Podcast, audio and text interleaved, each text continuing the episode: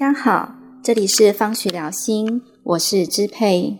今天想跟大家分享的主题是：我们心里面难免都会有负面的批评自己的声音。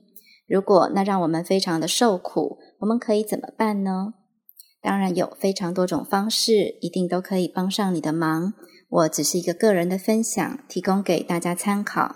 因为我们心中对于一个情况，总有一些愿景，还有图像，这些期待会造成我们会跟自己有各方面的比较，感觉到自己有很多的落差。对于这些落差被凸显出来，就特别的敏感。如果我们没有找到一个前往的方式，一个达到期望的方式，没有怀抱着信心，那么就会出现很多自我批评的声音，来提醒我们落差有多大，来提醒我们那些无助、没有希望的感觉。例如，你觉得自己不够落落大方，是因为你心中有一个落落大方，可以主持大局。可以自在的表达自己的这个图像，但此刻你的状态不是这样。于是，你只要进入到需要表达自己的情境里，就会对自己的焦虑充满批评。当你看到别人可以自然的谈笑风生，你也会对自己充满批评。这个批评的声音带来的是对自己的生气，对别人的嫉妒，还有对一些情况不知所措。和我谈话的朋友，当他们意识到这个部分的时候，往往会说：“明明我就是想要让自己更好，才会有这些声音一直提醒自己。可是这些声音却让我越来越沉重，跨不出去。究竟该怎么办呢？”我举一个例子跟大家分享，这是一个虚拟的故事，综合许多人会有的情况。有位朋友说，当他与许多人围在一起说闲话的时候，总是觉得很不安，不知道要不要搭话。他说：“最后我就会回避那个情境，不加入。当他们围着吃午餐，我就一个人坐在位子上。可是我又觉得自己这样很突兀，觉得自己很糟糕，骂自己为什么放不开，感到自己很奇怪。我总是觉得在他们眼中我非常的奇怪。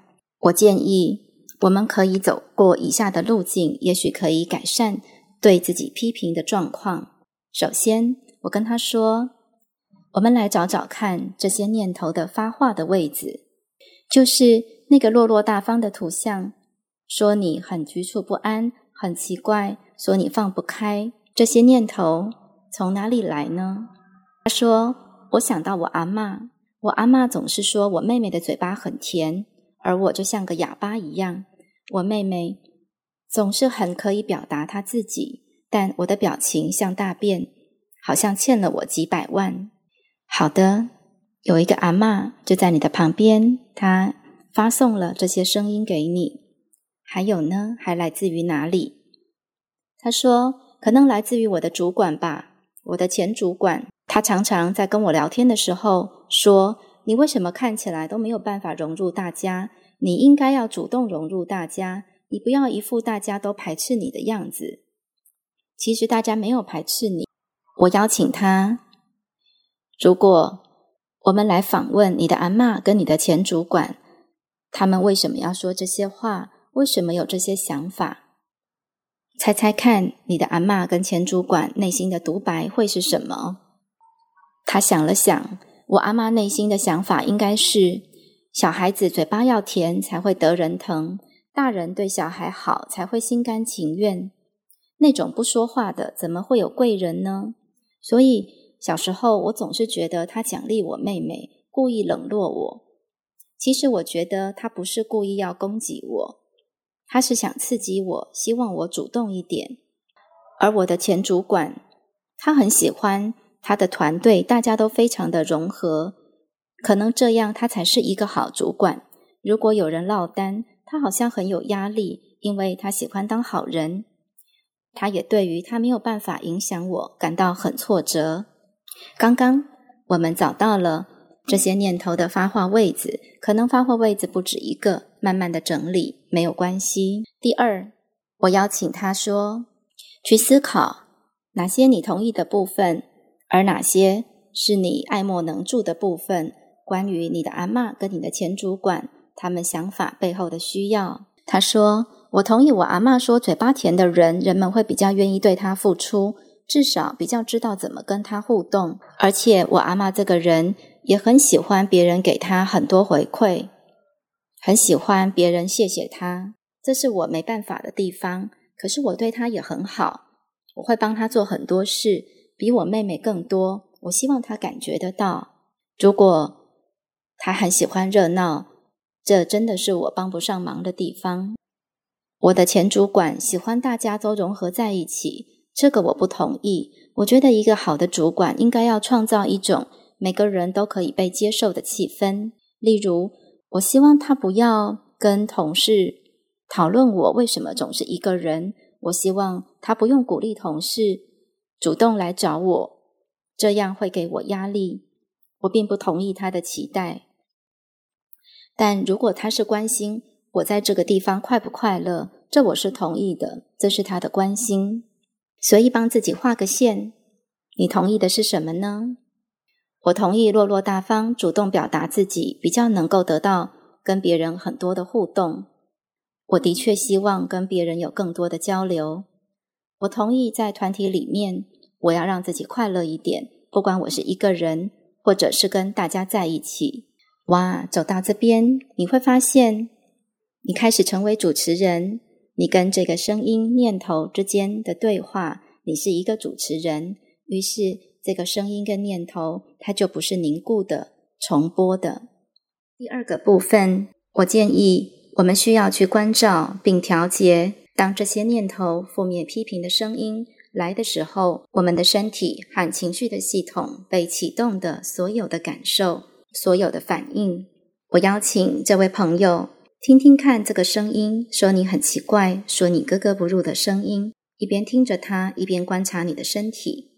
他说：“我感觉喉咙很紧，我感觉头胀胀的。”顺着继续去感受，他感觉到自己的呼吸，感觉到这个声音很吵，感觉胸口很闷，然后感觉到想对他大吼。这就是一个过程。而在我们互相陪伴、一起聆听这个声音的过程中，我们带着对身体的流一个很开放、友善的态度。那么，通过这个过程，他慢慢的就学习到不会跟这个念头互相拉扯，不需要压制它，也不需要跟他挣扎，就不会启动对自己的更多批评。同时，在身体的能量上也不会造成压抑。再进一步。需要做的事情可以是调整对声音的知觉的方式，调整这个内在声音存在于你内在的状态。我询问这个声音在对你说话，这声音看起来像什么呢？他说，就好像是我耳朵旁边有一个比我更大的人，他眼睛往下看，斜眼看着我，而且他的手抱在胸前。他就说，反正没有人会喜欢你。他有点嘲笑我。后来我们做了一些实验，他移动这个声音。现在这个声音是一个小孩，一个调皮的小男孩，远远的跑来跑去，玩着自己的东西。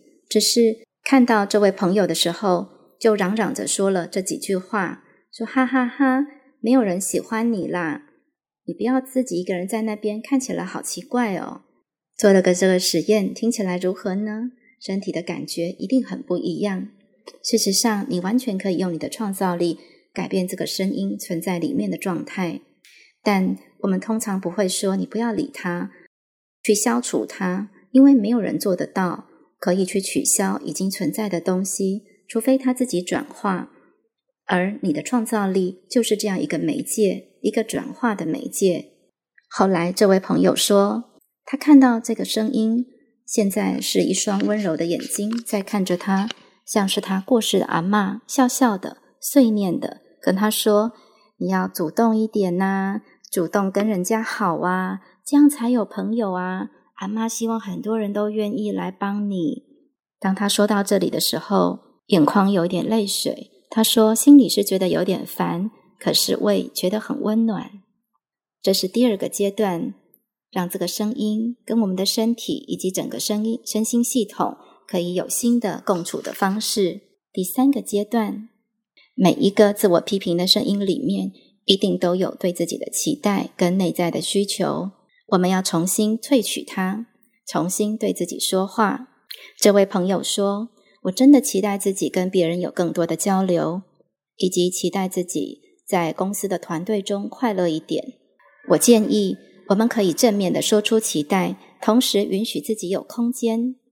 例如，我期待什么，想要什么，那是可以的，那很好。而如果怎么样，那也没有关系。这位朋友说：“嗯，我想跟大家有多一点交流。”我告诉自己那是可以的，那很好。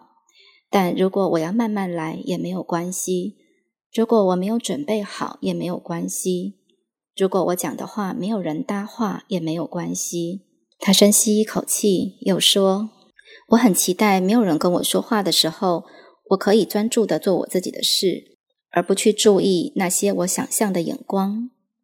我期待我可以做到这一步，那很好。但如果我的注意力飘出去了，在意别人的想法跟看法，即使有那样的时候也没有关系。把这些话跟自己核对，然后多对自己说几次，直到感觉身体的呼吸可以跟这些话语协调一致。记得哦，我们不是要创造一种说法来跟内在那个声音打架，没有要比大声，也没有要赢过谁。事实上，当我们走到这一步的时候，内在很多个部分已经开始融合了，因为不会有一种状态或声音是持续不变的。负面批评的声音也不是一直就在那里，而是我们不知不觉的不断的去重复创造它。所以，当我们能够主动的运用自己的能量，转向、转入不同的方向去创造，那么自然一定会有新的状态跟改变。因为求好心切，所以才会有这些负面的批评。希望每一个想让自己更好的人都能够拿稳自己的创造力，越来越好，越来越快乐。祝福大家！今天的分享就到这里，希望我们很快又可以有新的分享。